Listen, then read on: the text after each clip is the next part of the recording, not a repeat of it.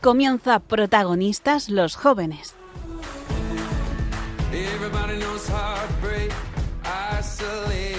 Desde Santiago de Compostela con el padre Javier García Rodríguez.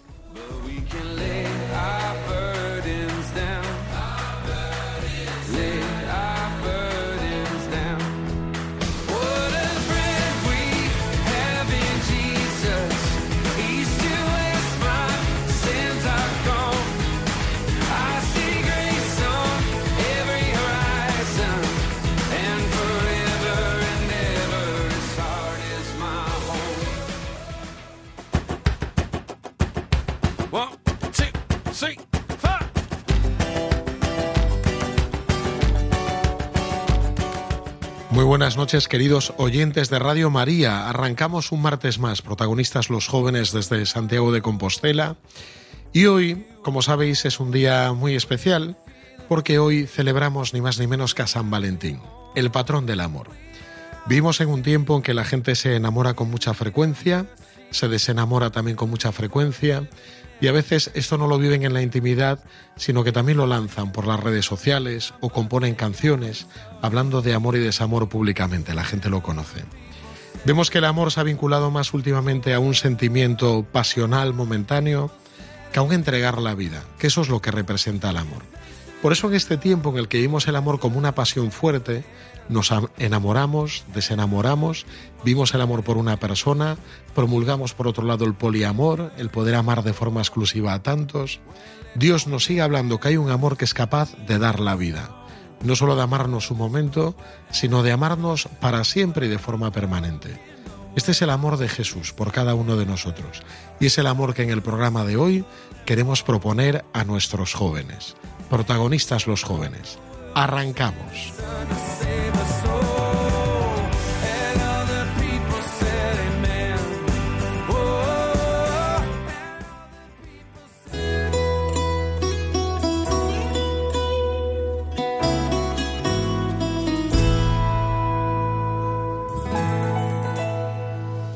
Tere, buenas noches. Buenas noches, Javi. Un martes más, aquí estamos. Sí, aquí estamos. Y con esta música de fondo que nos recuerda y nos sitúa ya en camino hacia Lisboa, en la JMJ, estamos oyendo el himno, este himno tan chulo, que hemos visto estos días vídeos en Instagram que han empezado ya a ensayar el gran coro de la JMJ, que eran como unos 200 jóvenes ahí todos cantando, animados, tal, es precioso. sí, también hay muchos vídeos de gente animando a ir a la JMJ diciendo tal, faltan tantos meses, faltan tantos días. Sí, uno de ellos es el Papa, que ya nos ha dicho que hay 400.000 inscritos, que esto a día de hoy yo creo que es una barbaridad.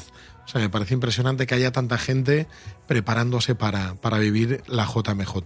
Bueno, y esta noche arrancamos nuestro programa con nuestra sección de la actualidad JMJ de Lisboa con una invitada especial, Sí, hemos traído hoy a Elisa Rodríguez, que ya estuvo con nosotros en este programa hablándonos de su experiencia en la PEG.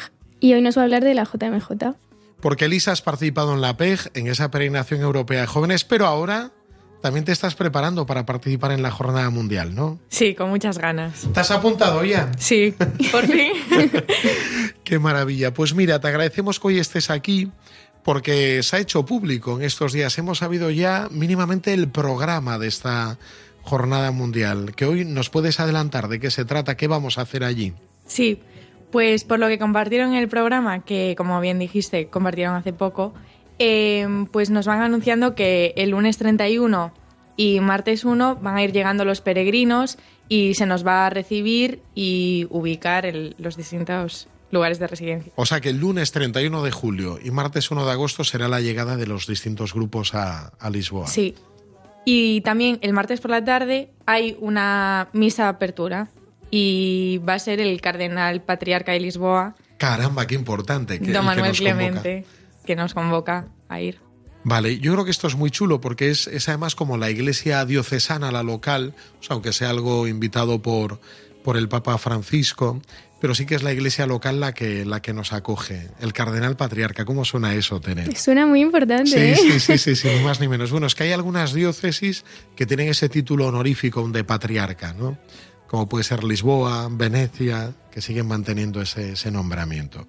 ¿Y qué más? Después de esta misión inicial del martes, arrancamos, ¿qué haremos los días? Sí, pues miércoles, jueves y viernes eh, por las mañanas eh, se organizarán unas catequesis y que habrá un nuevo formato. Aún no se sabe bien de qué se trata, pero están hablando de que van a ser unas catequesis más participativas, en diferentes idiomas. Esto es muy interesante porque sí que esas catequesis las dan normalmente obispos en idiomas y a veces decían que era bueno hacerlas un poco más ágiles porque era simplemente una enseñanza, una charla que nos daban sobre el tema que tocaban el día y luego ya celebrar la, la, misa. ¿A ti qué te parece, Tere, el hecho de que quieran hacerlo más, más movido? Pues me parece muy interesante y sobre todo que mm, a lo mejor atrae más a la gente este nuevo formato porque a lo mejor no les interesa tanto escuchar pues una catequesis más tipo charla y están más interesados por pues eso, algo más interactivo, más de compartir. Yo creo que va un poco por los tiempos también. O sea, antes un joven podía ver un vídeo durante una hora, tal, así un vídeo explicativo, una charla, y ahora cada vez vemos vídeos más cortos, ¿no? Sí. No sé vosotros, pero en redes sociales ya entramos donde están los reels, las cosas así cortas para ver vídeos de un minuto, no sé qué, tal, que te expliquen todo cuanto antes. Sí, sí. De forma ágil, o sea que me parece bien este formato. ¿Tiene algún nombre este formato, Elisa? Eh, lo llamaban Rise Up en el programa. Rise Up, ¿y qué significa eso en inglés? Rise Up. Rise up es elevarse, ¿no? Sí, elevarse, yo creo que sí. es elevation. Bueno, muy bien, la elevación. Bueno, está bien, o sea que nos eleva a Dios, me imagino. Serás un poco la, la propuesta, es elevarnos. Y también estos días, además de las catequesis, habrá eh, lo que llaman el Festival de la Juventud, pues que serán diferentes actuaciones, con música, conciertos, y eh, la Ciudad de la Alegría, donde está el Parque del Perdón, donde habrá pues sacerdotes disponibles para confesiones, pues en diferentes idiomas, y también eh, la feria vocacional, que es eh, pues diferentes propuestas de vocación, donde habrá diferentes movimientos y congregaciones que nos explicarán pues cómo viven ellos la fe, su experiencia. Y Esto me parece súper interesante. Yo recuerdo la experiencia cuando estuve en Panamá, en la última jornada mundial, dediqué una tarde entera al, al, al campo del perdón, que allí lo tenían en Panamá, en el parque central de, de la ciudad y tal y se acercaba muchísima gente a confesar, éramos, no sé, ponte a lo mejor 200 curas, claro, porque además, era, y en distintos idiomas, la mayoría españoles, claro, que hablábamos español, pero venían a confesarse no solo jóvenes participantes en la JMJ, sino gente de la ciudad que decía, me, encuentra, me cuesta encontrar un sacerdote, y he visto esto y he venido, y he llamado amigos también para que vengan a confesarse. Qué guay. O sea, era una cosa como, era un sitio como abierto, que no te pedían acreditación ni nada, podía ir a confesarse cualquiera. Yo creo que está bien esta propuesta de tener un lugar de confesiones y luego una feria vocacional. Yo no sé vosotros, pero yo creo que los jóvenes hay muchos que se plantean el tema de la vocación, ¿no? Sí. sí, yo creo que es importante que en estos eventos se aproveche también para tratar este tema, porque sí que es cierto que hay veces que no tenemos tiempo de pararnos a reflexionar sobre esto, sobre nuestra vocación y tal. Entonces, pues en estos sitios es interesante. Es un lugar propicio, yo creo. Sí. Además, te abren como por lo menos horizontes para conocer. ¿Y qué más tenemos, Elisa? Bueno, por ahora tiene muy buena pinta ¿eh? el programa. Sí, pues además también el jueves será el acto de bienvenida al Papa, pues que será un momento de oración, pero es que también de fiesta, donde estamos todos los peregrinos convocados. O sea que este jueves será la, la apertura ya más festiva. O sea, el jueves llega el Papa Francisco. Bien, ahí, ahí estaremos todos Ahí recibiéndolo, estaremos. animando. Y el viernes, eh, pues al atardecer, eh, habrá un Via Crucis por las calles de Lisboa. Vale, esto es muy llamativo porque desde el año, yo no sé si fue desde Toronto, desde el año 2002, yo estuve en aquella jornada mundial, ya peino canas, eh, fue cuando comenzaron los, eh, creo, el Via Crucis, o no sé si un poco antes, pero bueno, me suena, o a lo mejor no sé si París, bueno, pero lleva ya unos años. Este, este Via Crucis que es por las calles, que alguno puede pensar, un Via Crucis masivo, qué difícil, tal. Yo recuerdo que fue precioso el de Madrid, el de la JMJ porque sacaron imágenes de, las grandes cofradías, o sea, pero Cristos preciosos, tal. O sea, era una cosa espectacular. No solo era el, el, vivirlo así, esa forma religiosa, sino el arte que salía a las calles. O sea, fue un momento muy bonito. Yo hice una cosa mala porque ese día desaconsejé a la gente del grupo, les dije, va, no vayáis al Via Crucis, que es un rollo, lo vais a ver allí lejos, tal. Y muchos no fueron, pero los que fueron volvieron contentísimos, porque les, les encantó el poder vivir un Via Crucis así tan masivo. Habrá que hacerlo entonces. Este día sí, sí no nos lo podemos perder. Tenemos que meterlo dentro del programa del grupo. Y llegamos ya hacia el final, fin de semana. Pues sí, eh, el sábado pues ya iremos todos juntos hacia el parque donde serán los actos centrales, que son pues eso, sábado y domingo. Vale. El sábado por la noche será la vigilia y el domingo por la mañana la misa de envío. Ya cada uno se vuelve... Se vuelve a su lugar de origen. Qué bueno. Yo recuerdo además el, el- sábado la gente ya va en peregrinación a primera hora para, para coger sitio. Aunque hay sitio asignado, eh, la gente va buscando su, su lugar, ¿no? O sea que ese día por la mañana los grupos suelen celebrar misa tempranito y ya salen caminando hasta donde dejen, bueno, llegar los autobuses, trenes y tal, pero ya caminando hacia, hacia el lugar donde va a ser los actos centrales. Y allí vamos a estar el día entero, o sea, todo el sábado, a la noche la vigilia, dormimos allí y domingo la, la misa final. Wow. Tere, ¿qué hacemos si llueve? Uf, no sé, ¿eh? Mojarnos. Mojarnos, claro. y se hace calor, ponernos morenos. Claro. Eh, me ha dicho un pajarito además que estos actos centrales van a ser muy cerquita de, no del mar, pero sí donde desemboca el, el río, el río Tajo, que es un sitio enorme, aquel precioso. Qué o sea que guay. vamos a estar en un lugar bastante, bastante espectacular. Y imagínate lo que será estar allí con un millón de jóvenes durante más de 24 horas todos juntos. O sea, va a ser algo tremendo. ¿sí? Tiene muy buena pinta, la verdad. Sí. A la noche la gente lo que suele hacer es pasear y saludar y conocer, ay, mira estos que son de Murcia, hay estos que son vietnamitas, hay los otros. Y, la- y llevar cosas, porque la gente se intercambia, ¿no? Pañoletas, pulseras, rosarios. Llevad cositas porque os podéis traer un mercadillo de todo el mundo, ¿eh? De ¡Qué cosas. guay! Sí, de la gente que va a participar. Y luego, bueno, fotos, selfies ahí subiendo a las redes sociales. bueno, pues esto ya va teniendo tono de JMJ, ¿no? Sí, la verdad es que sí. Bueno, también quería mencionar Sí. que el Papa va a tener otros encuentros. Eh, por ejemplo, bueno, a ver, normalmente tiene encuentros pues con los seminaristas y bueno, gente Con los consagrados, Sí, y consagrados. normalmente sacerdotes a veces. Y después también el domingo, creo que es por la tarde, tendrá pues un encuentro pues con los voluntarios de la JMJ. Bueno, eso está muy bien, que tengan un detalle, porque van a trabajar duro esos días, como habéis trabajado vosotras en la PEG, ¿os acordáis? Sí, sí. Que fuisteis voluntarias. Y ese detalle que el Papa se encuentre con ellos, yo creo que es, que es precioso y bien lo merecen. Sí. Qué bueno, pues Elisa, muchas gracias por Gracias a traernos toda esta Muchas información. gracias. Y quizás otro día te llamemos para que nos vayas adelantando este programa que se vaya abriendo. Genial. Buenas noches, un fuerte abrazo.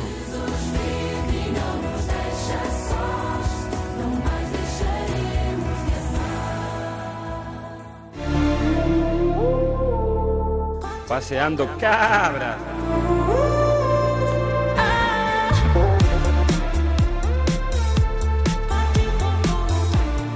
Bueno, tenemos aquí nuestro invitado esta noche, la parte divertida del programa. La parte salvaje. La parte salvaje. rompedora. Ricardo, todas las semanas nos vienes a pasear una cabra. Sí.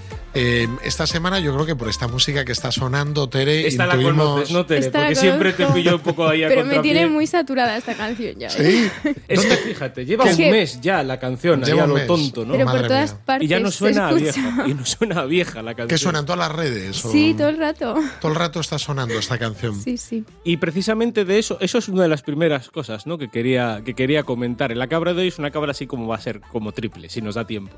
Si, si Gaby no nos mata. Pero bueno, como todavía queda el queda el, el testimonio y queda Chris Cons, bueno, pues si Chris Cons hoy habla menos, pues tampoco pasa nada.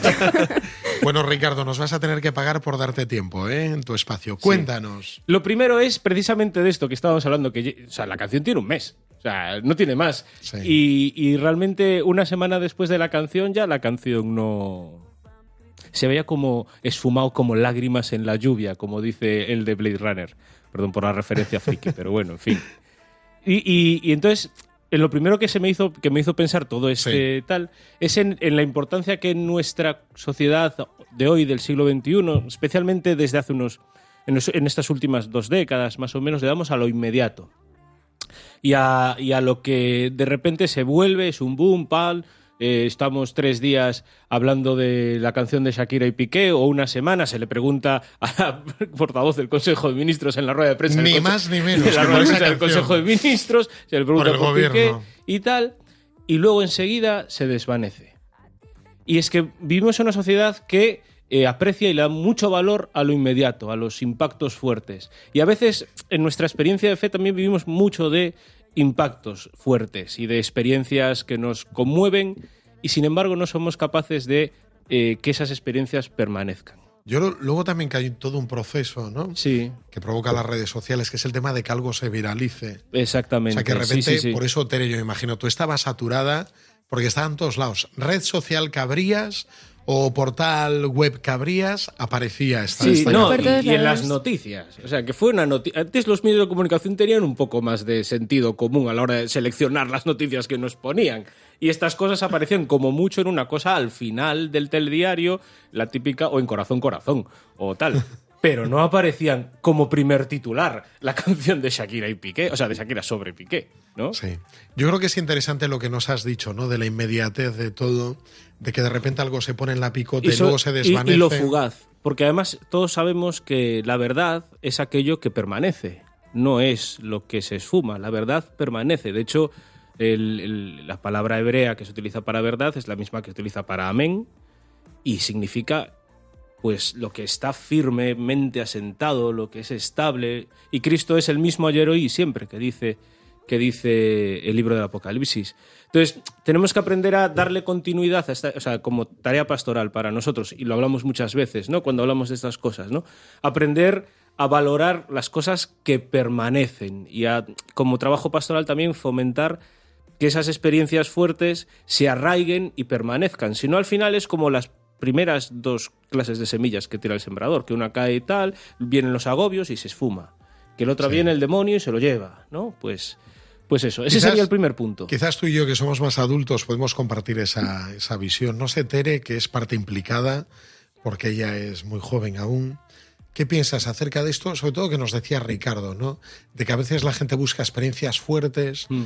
en un momento se pone, se viraliza, ¿no? El tema de Dios en su vida y luego ya enseguida desaparece. Sí, o sea, yo creo que es importante buscar eh, eso, que no solo sea una experiencia fuerte en un momento de tu vida y que luego ya desaparezca, sino, como decía Ricardo, buscar que permanezca, que dure, que se haga ya parte de tu vida, no solo de un momento, de un instante, sino de toda tu forma de ser ya o tu forma de vivir. Que yo creo que es el gran reto también evangelizador. Sí, ¿no? totalmente, totalmente. Lo segundo de lo que quería hablar, Venga, segundo melón que abrimos. segundo melón Primero, que abrimos, la inmediatez. es lo popular contra lo relevante. Wow. Porque fijaos, si, haces, si hacéis memoria, yo, bueno, Javi lo sabe, Teresa a lo mejor lo sabe menos, yo soy un friki de la información política. Y yo estoy escuchando todos los días eh, varias tertulias tal, bueno, y a veces, y luego, le- eh, o sea, paseando cabras nace un poco de que Javi sabe que a mí me gustan este tipo de cosas. Y, y fijaos, ese día que sale la canción de Shakira y Piqué pasaron como tres acontecimientos súper fuertes en España eh, que de repente se quedaron súper opacados por lo de Shakira y Piqué. Pasó, fue el, el tema este de Castilla y León, fue la entrada en vigor de la reforma del Código Penal de, los, de la malversación, la sedición y demás. Y bueno, otro tema de estos de Cataluña, de que, que Sí. ya, ya son tantos que ya se me olvida cuál es, ya pasó un mes además. Y realmente de lo que, se- lo que abrió los informativos y de lo que se le pregunta en rueda de prensa de Consejo de Ministros a la ministra portavoz Por es Piqué. Shakira, Shakira y Piqué. Y es que a veces lo popular no es lo verdaderamente importante. Eh, a veces lo que llama la atención y lo que se vende en las redes sociales, lo que nos hace, lo que llama la atención, lo que recibe clics, no es lo que verdaderamente construye, lo que verdaderamente, bueno, pues apor- aporta a mi vida, ¿no? Y entonces hay que tener, hay que pedir al Señor ese discernimiento, ¿no? También. Ese discernimiento de saber, bueno, ¿y esto qué me aporta? Claro. Y, hasta da la impresión a veces de que lo popular es como la gran distracción de lo Sí. importante. Sí, sí. Eh, y, y realmente nos. eh, son como. Vivimos como rodeados de cortinas de humo y de cosas brillantes que no nos dejan ver con, con claridad, ¿no? Es, es una pasada. Eh, escuchando una de estas tertulias, que yo escucho, me gusta mucho, hay una tertulia de corresponsales extranjeros en una radio, como estamos en la competencia, no vamos a decir más datos, los sábados por la mañana, que, eh, que decían, una de, una de las personas que intervenían, hablando precisamente de esto, decía que es como tú cuando invitas a gente a cenar y te has esforzado en, eh, en hacer una comida bien rica y tal y cual, y te pones las patatillas delante. ¿Qué es lo importante? La comida que has hecho. Pero todo el mundo va a las A patatillas. las patatillas, sí. A las lo patatillas. primero, lo inmediato. Es lo inmediato, lo, lo fácil, lo... Tengo hambre, sí. Exactamente. Y, y eso al final muchas veces termina saciando. Pero tú, Javi, tú, Tere, ¿tú qué prefieres? ¿Una comida en un restaurante tres estrellas Michelin? Gratis, por supuesto. ¿O patatillas? Hombre, yo prefiero la comida en el Estrellas Michelin. ¿Tú, Javi? Solomillo. Sí, esta noche. que además Pues- tenemos. No, yo no he cenado y es ya un poco tarde.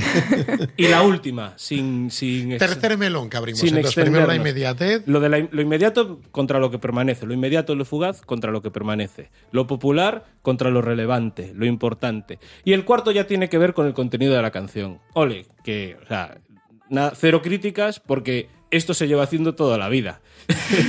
Vamos a ver. Sí. Yo bromeaba cuando estábamos en el grupo, oye, ¿qué canción vas a poner y tal?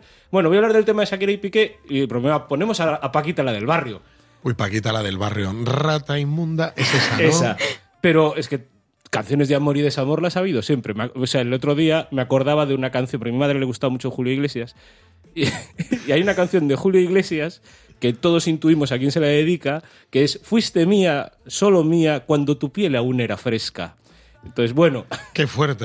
O sea que o sea, ya. esas cosas toda la vida se llevan haciendo. Sí.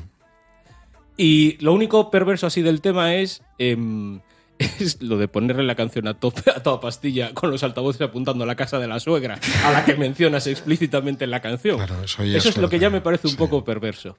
No, pero, pero sí que es cierto que tenemos que tener cuidado, o sea, que los artistas en su arte esté, esté sea arte mm, plástica o música o literatura lo que sea, esté imbuido de su experiencia es normal pero no debemos aprender de ellos, porque nosotros no somos artistas. Y, y en esta cultura de las redes sociales también a veces tenemos la tentación, yo que ya me crié con, con redes sociales, soy de hecho de uno de los primeros usuarios de Twitter en España. Wow. No lo te podemos hacer ya una placa o algo. Sí, o sí. Twitter. Bueno, en fin. eh, o sea, caí muchas veces en este riesgo y en, este, y en esta tentación, que es la de, oye, ¿dónde vacío yo mi vida? ¿A quién le vacío, a quién le entrego yo mi corazón? Las cosas que me pasan, ¿no? Y el irlas publicando y publicitando por ahí, insisto, una cosa es un artista que, bueno, se le podía exigir un poco más de poesía, pero también va en el lenguaje del género, ¿no? Del género musical que, que eligió Shakira y, y Bizarrap. Pero ¿a quién le cuento yo mi vida? Porque hay mucha gente que las ponemos en las redes sociales, nos estamos abren el corazón ahí en público y eso ni es bueno, ni, e- ni te va a ayudar y luego te quedas desnudo a la intemperie, ¿no? Entonces es como la persona que, em, y nosotros como sacerdotes a veces lo vemos, ¿no? Que tiene 20 directores espirituales Habla con todo el mundo. habla con todo el mundo y a todo el mundo le cuenta todo. ¿no? Y es, al en el fondo ahí lo que hay es eh, confusión, es, es posible que lleguen muchas heridas, porque al final estás desnudo y a la intemperie. Y es lo último, el último melón que quería abrir. Sí, no, me parece muy interesante la reflexión que haces de que los artistas usen su vida personal a veces para volcarla, ¿no? Y para algunos hasta sirve como de terapia, ¿no? El, el hecho de, Mira, hay, de eh, vengarse, digamos, ¿no? Ya, ya sabéis que en Piedras Vivas eh, nos dedicamos, bueno, yo acompaño a las comunidades de Piedras Vivas en España y en Portugal. Piedras vivas que son jóvenes que evangelizan a, través del arte. ¿no? Y pues decimos, o sea, una de las, de las cosas es que evidentemente la experiencia de fe del artista está plasmada en sus piedras. Yo siempre cuando explico el pórtico de la gloria digo que para mí lo más bonito del pórtico no es lo que está delante, sino la pequeña estatua del maestro Mateo que está mirando hacia el altar y de la que sale todo el pórtico, ¿no? Sí. O es muy bonito porque nos explicaban hace un par de años íbamos a tener un encuentro en Malta, vino un bicho, una pandemia, no sé si os acordáis, no lo pudimos tener, lo tuvimos online. Año 2020, creo. Y, y Malta eh, está, em, bueno, em, está vinculada a San Juan Bautista y hay una pintura preciosa de Caravaggio en la Catedral de Malta eh, del martirio del Bautista. Caravaggio se había exiliado a Malta porque había cometido un, ex- un- un asesinato. Y un poco como autoexilio, también un poco huyendo de la ley, eh, se había refugiado en Malta y la sangre de que cae del, del, mm, del cuello de, de Juan Bautista, que muere Sí. decapitado, es la sangre del propio Caravaggio con la que termina firmando el cuadro. ¿Por qué? Porque está, al final está como confesando su propia culpa. Claro. ahí también, ¿no? O sea, eso es normal, que en un artista está bien. Pero cuando tú eso lo haces a todo el mundo, tienes que tener cuidado. Claro, y sobre todo con la intención de hacer daño, de vengarte. Sí. Esos sentimientos ya no son buenos. Bueno, Ricardo, pues damos gracias. Siempre vienes paseando cabras que nos alumbran, Bueno. que iluminan nuestra, Sí. nuestra realidad. Esto ha sido muy interesante. Muchas gracias. A ver, la semana, el- la semana no, Sí. el mes que viene, Mes que viene es- marzo. Eso, y si algún oyente quiere plantearle alguna cabra que quiera que Ricardo pasee, Sí, yo suelo poner como 15 días antes para que me dé tiempo a preparar, o una semana, eh, pongo una historia en Instagram y ya la compartimos desde nuestras redes como para ponerle nombre a la cabra. Pero si no, en DPU Santiago, en Depa Juventude, en mi perfil personal, Cento Lorrido, podéis, podéis también mandar sugerencias de cabras, de nombres para cabras. Esta tenía claramente un nombre muy concreto. claramente, Ricardo Sanjurjo, sacerdote y paseante de cabras. Buenas noches. Buenas noches. Buenas noches. Por dos de 22. Cambiaste un Ferrari por un Twingo. Cambiaste un Rolex por un Casio. Vas acelerado,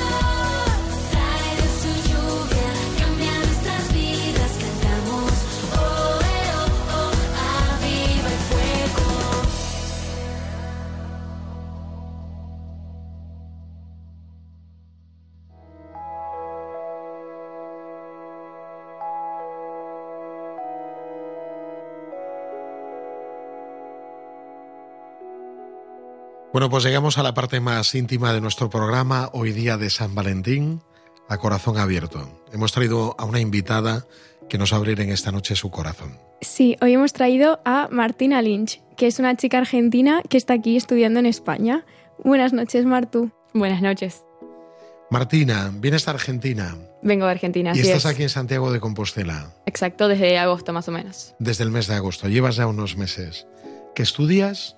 Estudio psicopedagogía, pero acá estoy haciendo asignaturas de pedagogía y psicología. Sí, porque en España desapareció ese, ese grado al paso de los grados. Antes sí que era una licenciatura.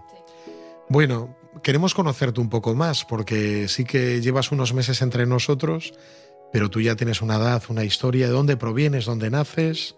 Bueno, eh, como les digo, soy de Argentina, nací allá en, en Buenos Aires eh, y, y bueno, tengo 21 años, vivo ahí con, con mi familia.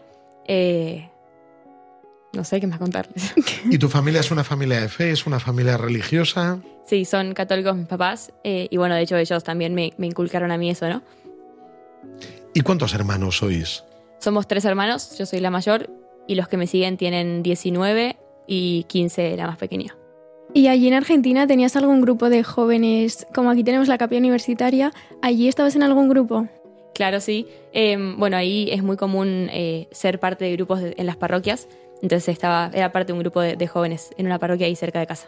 ¿Cómo se llamaba tu parroquia? Espíritu Santo, Espíritu Santo, diócesis de San Isidro. San Isidro, que es una de las diócesis que circundan, están Exacto. alrededor de- del Gran Buenos Aires, Así es. en el cinturón. ¿Y hay algún momento en tu vida que sea especial de encuentro con Dios, que, que pases de esa fe heredada recibida de tus padres en la parroquia a decir yo me he encontrado con Jesús? Bueno, sí. eh, bueno, como les decía, mis papás católicos, eh, siempre ellos creo que me inculcaron mucho la fe. Mismo fui a un colegio católico, entonces también aprendía ahí. Eh, pero bueno, creo que, que esta fe heredada, entre comillas, hacía que, que yo también lo viviera tan natural que no, no era consciente ni, ni nada. Eh, sí, es verdad que lo tenía muy, muy cerca. Me acuerdo, mi papá todas las noches rezaba conmigo antes de dormir. Sin eso no podía dormir. Eh, mamá nos llevaba a misa todos los domingos y, y hacía una revolución en casa porque teníamos que estar prolijos, bañados, cambiados, todo para ir a visitar a Jesús. Eh, pero bueno, no, era, era tan natural que creo que no era consciente, no, no lo vivía para nada. Hasta que eh, empecé el camino de confirmación en, a los 15 años, creo, algo así. Eh, que eso, no sé cómo será acá, pero en Buenos Aires lo hacemos en, en parroquias. son... Acá también, Ah, sí. bueno, genial. El camino, la iniciación cristiana que Claro. llamamos, sí, la Eh, catequesis de confirmación. Mm, Y ahí hay un grupo de jóvenes que coordina a un grupo de jóvenes más pequeños. Eh, y bueno, ahí empecé eso y, y eso sí que creo que fue el- como el primer, el primer cambio, ¿no? La primera vez que, que, que me adentré en, en eso. Eh, creo que antes no, no tenía una relación con Dios, para mí era un todopoderoso en el cielo, inalcanzable, que no, que no, que no- no tenía tal relación. Eh, y, y bueno, ahí empecé a, a- a acercarme un poco más, a conocer lo que era, a descubrir eh, su amor o, o esta alegría que caracteriza al cristiano, la luz que, que- que irradia a las personas que están cerca de Dios. Eh, y bueno, ahí creo que esa fue la primera vez que, que- me dejé encontrar por él, ¿no? Antes eh, creo que sí, evidente, estaba presente en mi vida, pero no, no había sido capaz de, de abrirle mi corazón, creo. O sea que la catequesis de confirmación eh, te- te hizo posible este encuentro con Jesús. Sí, eh, esa fue la primera vez, creo yo, sí. Dentro de ese proceso catequético que, que tuviste, en el que participaste, ¿hubo algún momento especial de encuentro con Dios? Yo qué sé, porque algún joven dice, ¿no? Participé en tal convivencia que tuvimos los de confirmación, o en una Pascua, o, o fue poco a poco, sencillamente, como el Señor te fue conquistando el corazón. Creo que fue poco, poco a poco. Eh, de hecho, en esa época también empecé a ir a misionar y creo que ahí fue eh, como el, el mayor... eh, Wow, misionar. Momento. ¿Y a dónde ibas? eh, fui varias veces, íbamos a distintos pueblos eh, cerca de, de Buenos Aires. eh, y bueno, creo que sí, el encuentro con otras personas y otras realidades eh, me hizo mucho más, eh, no sé, ma- más consciente de, de este amor de Dios, ¿no? Eh, sí, Es muy bonito lo de misionar. Ibais Sí. como jóvenes, como adolescentes. claro, con un grupo de jóvenes. a hacer una misión que imagino que sería organizar algunas actividades en esa parroquia, visitar las casas, Exacto. salir a las calles. Mm. ¿Qué hacíais en una misión? Eh, bueno, sí, es eso. Eh, en general, a la mañana visitamos casas, nos dividen de, a- de a grupos eh, o, o parejas o tríos o cuartetos. Eh, vamos a visitar casas y a la tarde hacemos actividades con niños o jóvenes o adultos.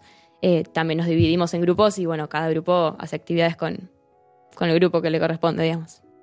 Qué bueno, iban las misiones. Continuamos entonces en la parroquia, te confirmas. Llega el momento ya de tu confirmación. Y en ese momento ya estás integrada dentro de la vida de la parroquia. ¿Qué sucede a continuación? Bueno, eh, creo que, que ahí eh, tuve un problema que fue que mi fe se volvió muy sentimentalista, entre comillas. Yo buscaba sentir y sentir y sentir y nada más que sentir. Y evidentemente el momento en que dejé de sentir se apagó la llama, digamos. Eh, así que ahí claramente había cambiado mi, mi, fe, mi manera de vivirlo, porque bueno, había conocido algo que no conocía antes, pero, eh, pero así todo se había apagado. Eh, y yo intentaba buscar a, Dios y buscar esto que, que no encontraba, pero como lo intentaba buscar por mis propios medios, no encontré nada. Eh, hasta que, bueno, un par de años después, después de la pandemia, una de mis mejores amigas entró al, al convento. Eh, entró monja, una de claro. tus mejores amigas. ¿Cómo se Así llama? Es. Ahora se llama María Virgen Evangelizadora. En Ah. ese momento, Inés. Tu amiga Inés. claro. Eh, y, y, bueno, eh, así que bueno, ya entré al convento y ahí dije, wow, eh, hay, hay, una vida acá. Em, y bueno, claro, a mí todo esto me había hecho tan bien que, que decía, cómo, qué groso como ella lo sigue viviendo así, ¿no? Em, y bueno, pude, ir a visitarla al, convento un par de, meses después. Eh, y ahí creo que también fue como la segunda vez que, que se me prendió fuego el corazón. Eh, y sí, bueno, ahí como, como descubrí esto que, que, ella tanto la enamoraba eh, y que a mí tanto bien me hacía y dije, claro, es por acá. Eh, y me acordaba ¿no? de, de, todo eso que yo había vivido en las misiones por ahí y, que yo siempre cuando misionaba decía, quiero hacer esto toda mi vida. Me acuerdo mamá cuando terminé el colegio me preguntó, bueno, ¿qué vas a estudiar? Y yo le decía, no sé, quiero misionar. Me decía, bueno, no, busca una carrera, estudia y misionás el y fin de semana. Claro. eh, y bueno, eh, entonces ahí creo que, que, esa vez creo que sí encontré verdaderamente el amor de Dios y me sentí amada y, y, y bueno, sí, el segundo encuentro. Qué bueno. Qué impresionante. Y después de ir a visitar a tu amiga y así, ¿cómo cambió tu fe? ¿Que empezaste a hacer otro tipo de cosas? ¿O Eh, seguiste yendo a misiones?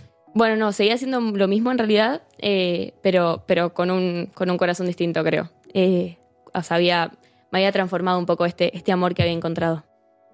Qué chulo. Qué y luego guay. es muy bonito pensar como en la vida de la iglesia, cuando una persona se entrega a Dios, eso también ayuda a que otros se puedan encontrar con, con Dios, ¿no? Mm, sí. Cuando uno le dice que sí, posibilita también que otras personas le puedan decir que, que sí. Qué bueno lo de tu amiga Inés, fíjate. Sí.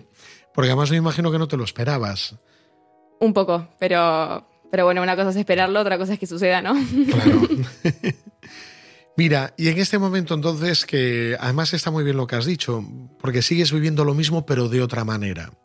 Porque a veces la gente espera eso, encontrarse con Dios y cambiar su vida, o sea, y tener otra vida irreal, ¿no? Otro. Semana tú dices, no, mi vida es real, pero la vivo de otra manera, con otro corazón.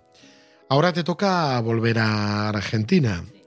¿Qué ha aportado para ti este tiempo aquí en España, entre nosotros, en Santiago de Compostela? Eh, bueno, eh, más mí pensar en Santiago me hace acordar mucho a, a, un versículo, creo que es el libro Oseas, que dice, la llevaré al desierto y allí le hablaré al corazón. Eh, creo que Santiago para mí fue un gran desierto, primero porque vine totalmente sola a un lugar que no conocía, o sea, realmente sí, eso, era un desierto. Que antes nos contabas a micrófono cerrado que inicialmente iban a venir más amigas claro. tuyas.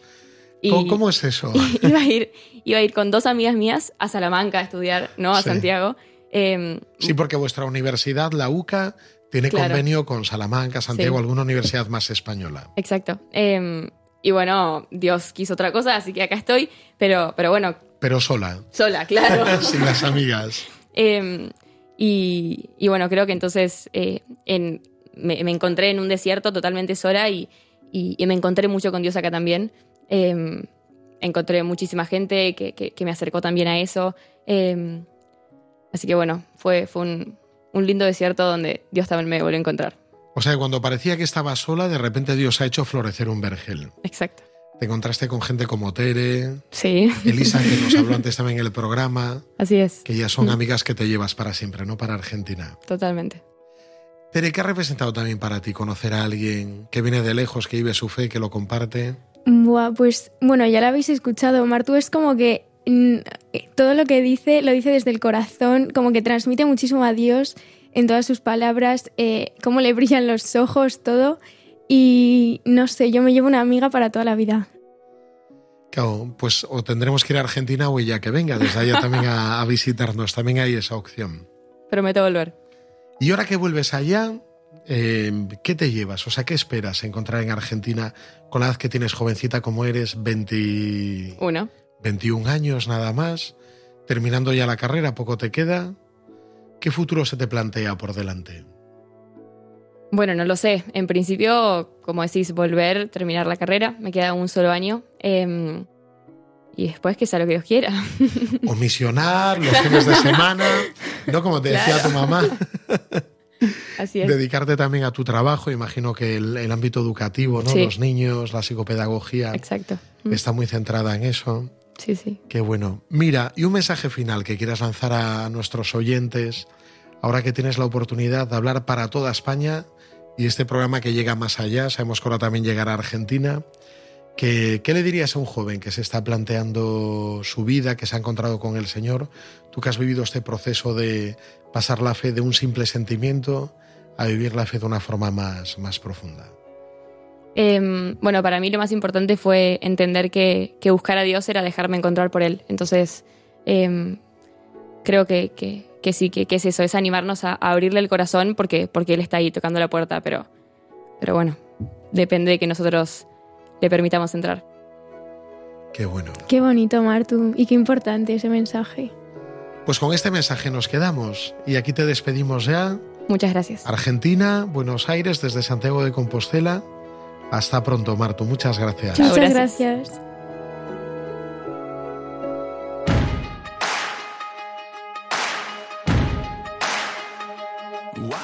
El amor en las ondas, con Cristina Cons.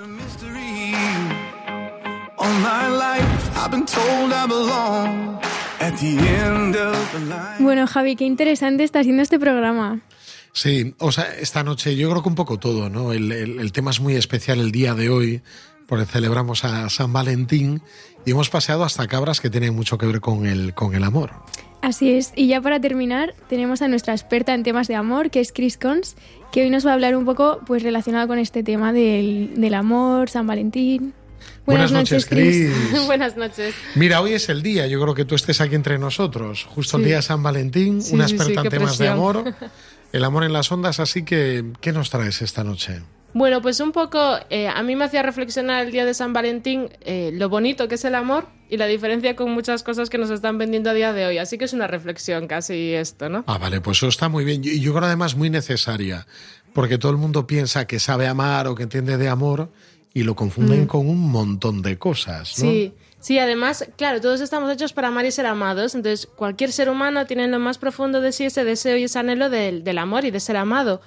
Y, y claro, es lo que buscamos todos, lo decía David Guetta, ¿no? Ay, Everybody's looking for love. La Decía. David Guetta, bueno, un Sí. padre de la iglesia. No, no, no, no, un, No. pinchadiscos, Eh, Pues es así, entonces, bueno, es la razón por la que estamos, como decía él, en, en, en clubs o en pubs o lo que sea, o es la razón por la que hacemos todo. Entonces, eh, hay que, yo creo que es muy bueno acotar y definir qué es el amor y, y qué es lo contrario que decía San Juan Pablo II, que era el uso, lo contrario al amor. Y nada, entonces, hay, bueno, a mí me encanta la, la relación de amor preciosa. Yo descubrí con 21 años, ¿no? Lo que era el matrimonio. A mí esto me encanta. Eh, yo la primera vez que vi matrimonio feliz tenía 21 años y fue, bueno, brutal. Antes no conocías matrimonios No, felices. No, Wow. nunca había visto. eh, no, no. Entonces, bueno, ¿sabes? Bueno, como la situación o la realidad de muchos jóvenes, ¿no? De padres que están divorciados o que igual no, pero que uno dice, madre mía, es que se llevan fatal o, bueno, lo que sea. Entonces, yo, por ejemplo, siempre tenía la esperanza así o intentaba o quería como, como, bueno, tener una relación de pareja bonita, yo qué sé, ves pelis Disney y dices, yo quiero un príncipe azul, pero por mucho que yo lo anhelaba, veía a mi alrededor que eso no se daba, entonces uno no puede ser lo que no puede ver. Y por eso yo, bueno, llegó un punto en el que dije, pues no existe. Y con 21 años conocí un matrimonio feliz en la iglesia. Y dije, bueno, fascinante esto. Llegaste a pensar que no existían matrimonios Claro, felices. nada. Impresionante. Sí, yo pensé, la gente si sigue casada es porque se aguanta, no porque se ame. Bueno, hay mucha gente que piensa eso, sí que es verdad, Sí. que ha perdido ya hasta el sentido romántico de ese amor esponsal. Sí, no, porque es así. Entonces yo, por ejemplo, cuando descubrí esto, descubrí que el amor eran eh, dos personas que se prometen un día eh, concreto delante de su familia, de sus amigos de Dios, se prometen que se van a amar eternamente, todos los días de su vida, en la prosperidad y en la adversidad, en la salud, en la enfermedad, en la riqueza y en la pobreza, todos los días. Y eso me pareció radical. Todos, todos y cada uno de los días eh, voy a dedicar mi vida a amarte y a hacerte a ti feliz me apetezca o no me apetezca, que es precioso que el, matrimonio no es un contrato donde uno falla y el otro falla, es un pacto donde yo voy radicalmente a amar. Esto me pareció impresionante, bueno, yo cuando lo descubrí y dije, pues yo quiero vivir esto. Y, bueno, fue lo que a mí me hizo tomar muchas decisiones en mi vida drásticas, porque cuando descubres a lo que estás llamado y, y que tu vida no es coherente con eso, pues cambias un montón, ¿no? Fue ahí, por ejemplo, cuando eh, yo hablé con, con el que era mi novio, que ahora es mi marido, pero bueno, David, el bueno Sí. David, y le dije que quería dejar de tener relaciones sexuales porque quería esperar al matrimonio y todas estas cosas, ¿no? O, bueno, dejar de vivir juntos, que nosotros no sabíamos mucho, no teníamos mucho criterio antes. Y, y pensaba yo cuántas veces confundimos el uso eh, con el amor, o cuántas veces cedemos y mendigamos cariño y, y vamos como mendigos porque creemos que no nos merecemos nada mejor y, y vamos por ahí, eso, mendigando el cariño, cuando lo que estás llamado es a vivir una relación. Si estás llamado a- a una relación de amor, de, de amor de pareja, estás llamado a esto y a esta grandeza tremenda, que es el, el dar tu vida y que el otro dé la vida eh, por hacerte a ti feliz y por tú hacer al otro feliz. O sea, y, y es esta grandeza todos y cada uno de los días de mi vida. Y no sé, bueno, esto me parecía que era el amor y que es importante No, y, decirlo. y luego me parece impresionante la, la- la definición que dabas, ¿no? Juan Pablo II que decía que el uso es lo contrario al amor, Mm. Porque al final las personas no son cosas, no Mm. usamos a nuestro, a nuestro gusto, a nuestro antojo. Yo creo que es muy importante mm, eh, como profundizar en, en ese tema, porque a veces la gente ya no distingue, ¿no? Si quiere o simplemente está usando a la otra persona para llenar un vacío, para paliar una soledad o Sí. Eh, mira, el sociólogo justo estaba el otro día repasando el libro de Amor Líquido de Bauman y, él contraponía lo que era eh, cómo, en esta sociedad confundimos el amor con el deseo. Y dice él que mientras el... O sea, pueden ser parejos, ¿no? Desear y amar al mismo tiempo, desde luego. Pero cuando pensamos y confundimos eh, el amor con el deseo y sobre todo el deseo es lo que nos motiva y es nuestra motivación, es un problema. ¿Por qué? Porque el deseo eh, tiende a consumir aquel, aquello que es el objeto propio del deseo. Y, y- y es, y es eso, ¿no? Y el deseo siempre se termina en algún momento.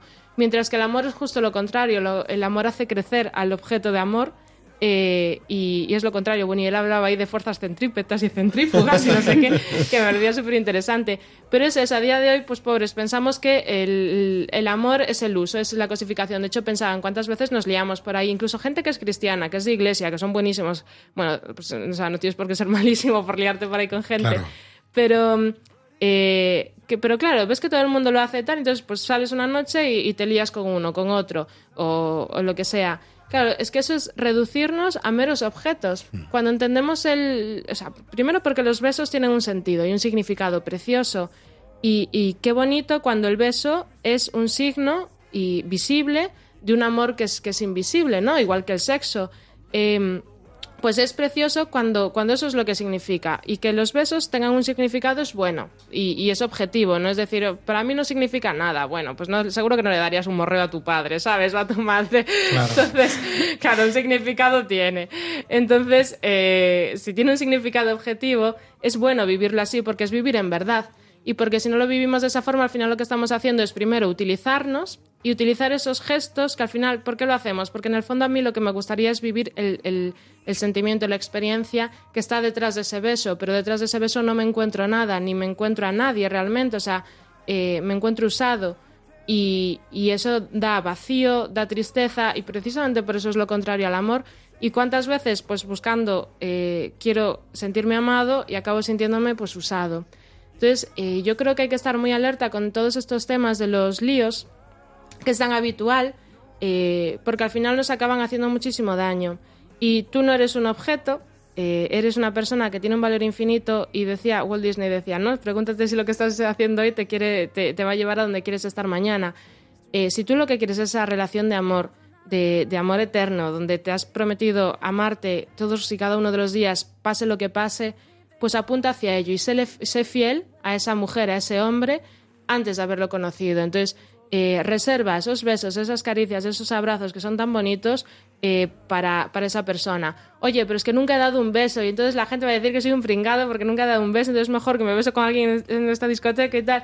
Pues no pasa nada, o sea, es maravilloso. O sea, tú imagínate tu primer beso o... Desastroso. no, bueno, pero es que a ti con quién te gustaría besarte, o sea, tu futuro marido, tu futura mujer, ¿no te encantaría que fuese su primer beso contigo? Pues entonces a todos, o la primera relación sexual, es que todos lo que queremos es al final la exclusividad. Entonces, Y algo grande, eso es claro, un amor entonces, fuerte. eh, si no has dado un beso a nadie, enhorabuena, porque eh, vas a tener eh, ese beso exclusivo para, para esa persona especial. Entonces confía y no dejes que tu baja autoestima tome las decisiones en tu vida. Entonces tú confía en que y trabaja para encontrar esa persona y por el camino cuídate y séle fiel. O sea, sé fiel a esa persona. Qué bonito, Cris, y qué interesante. Eh, yo quería preguntarte si nos puedes dar algunos consejos por si alguien está empezando una relación con otra persona y quiere saber si está amando bien de verdad o si simplemente está usando. Wow, qué buena pregunta, ojo. Toma ya, Tere, esta noche Sí, sí, eh, es buenísima. estás entonada e inspirada. Vale, un buen criterio. Mira, yo les invitaría a que dedicasen más tiempo en conocerse, conocer sus almas, eh, sus vidas, su pasado, sus sueños, su futuro, que dediquen mucho más tiempo a eso que, que a conocer sus propios cuerpos eh, o, o a, más los gestos físicos. Y luego, eh, mira, la diferencia, un beso puede ser un beso, puede ser de amor o puede ser de uso. La diferencia es la finalidad, no que estoy buscando. Pero es verdad que a veces puede ser confuso y a lo mejor puedo estar usando y, y digo, no, no lo estoy haciendo, pero en el fondo, pues sí, ¿no? Entonces, yo me diría un poco el tipo de gesto. Eh, yo siempre invito a que si estás esperando y quieres vivir, mm, yo qué sé, la castidad, lo que sea, eh, entonces en una relación de noviazgo n- evita los gestos que te lleven a, pues yo qué sé, excitarte sexualmente tal, por un tema de inteligencia más que otra cosa, porque si lo quieres evitar, pues, pues evita todo, ¿no?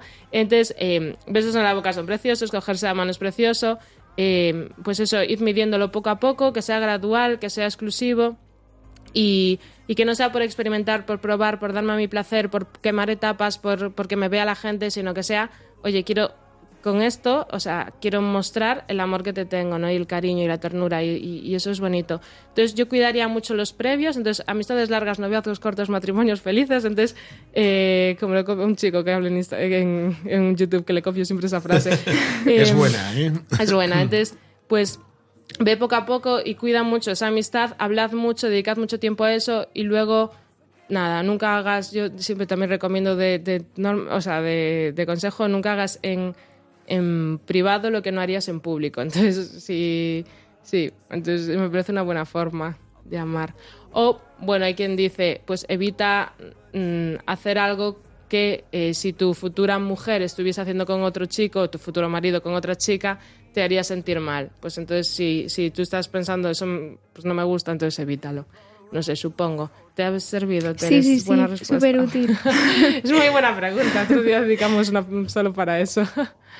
Pues yo creo en esta noche, Cris, te agradecemos mucho que, que hayas puesto este tema sobre la mesa de hoy de San Valentín. Sí. Muchos enamorados esta noche están teniendo cenas románticas o planes así un poco especiales.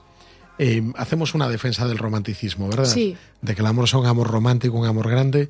Y te agradecemos esta noche que nos hayas traído este tema sobre la mesa. Cristina Gracias. Cons, nuestra consultora de cabecera en Amor en las Ondas. Buenas noches, Cris. Buenas noches. I'm living for the world to see nobody but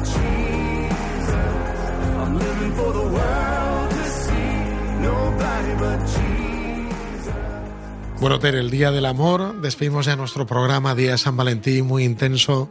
¿Cuántos temas hemos tratado? Sí, hemos hablado del amor, del desamor, de todo. De Shakira, de Piqué, de Bizarrap.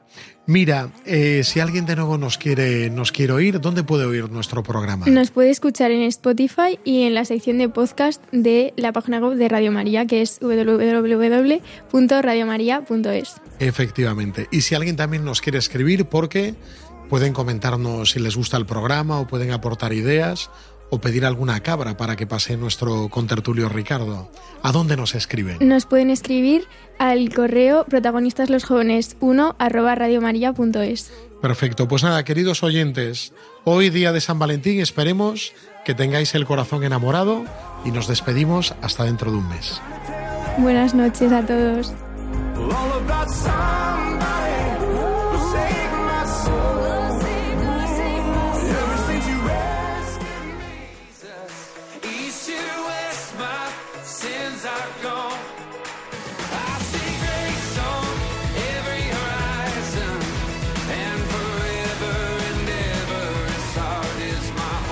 Así concluye Protagonistas los jóvenes. Hoy desde Santiago de Compostela con el padre Javier García Rodríguez.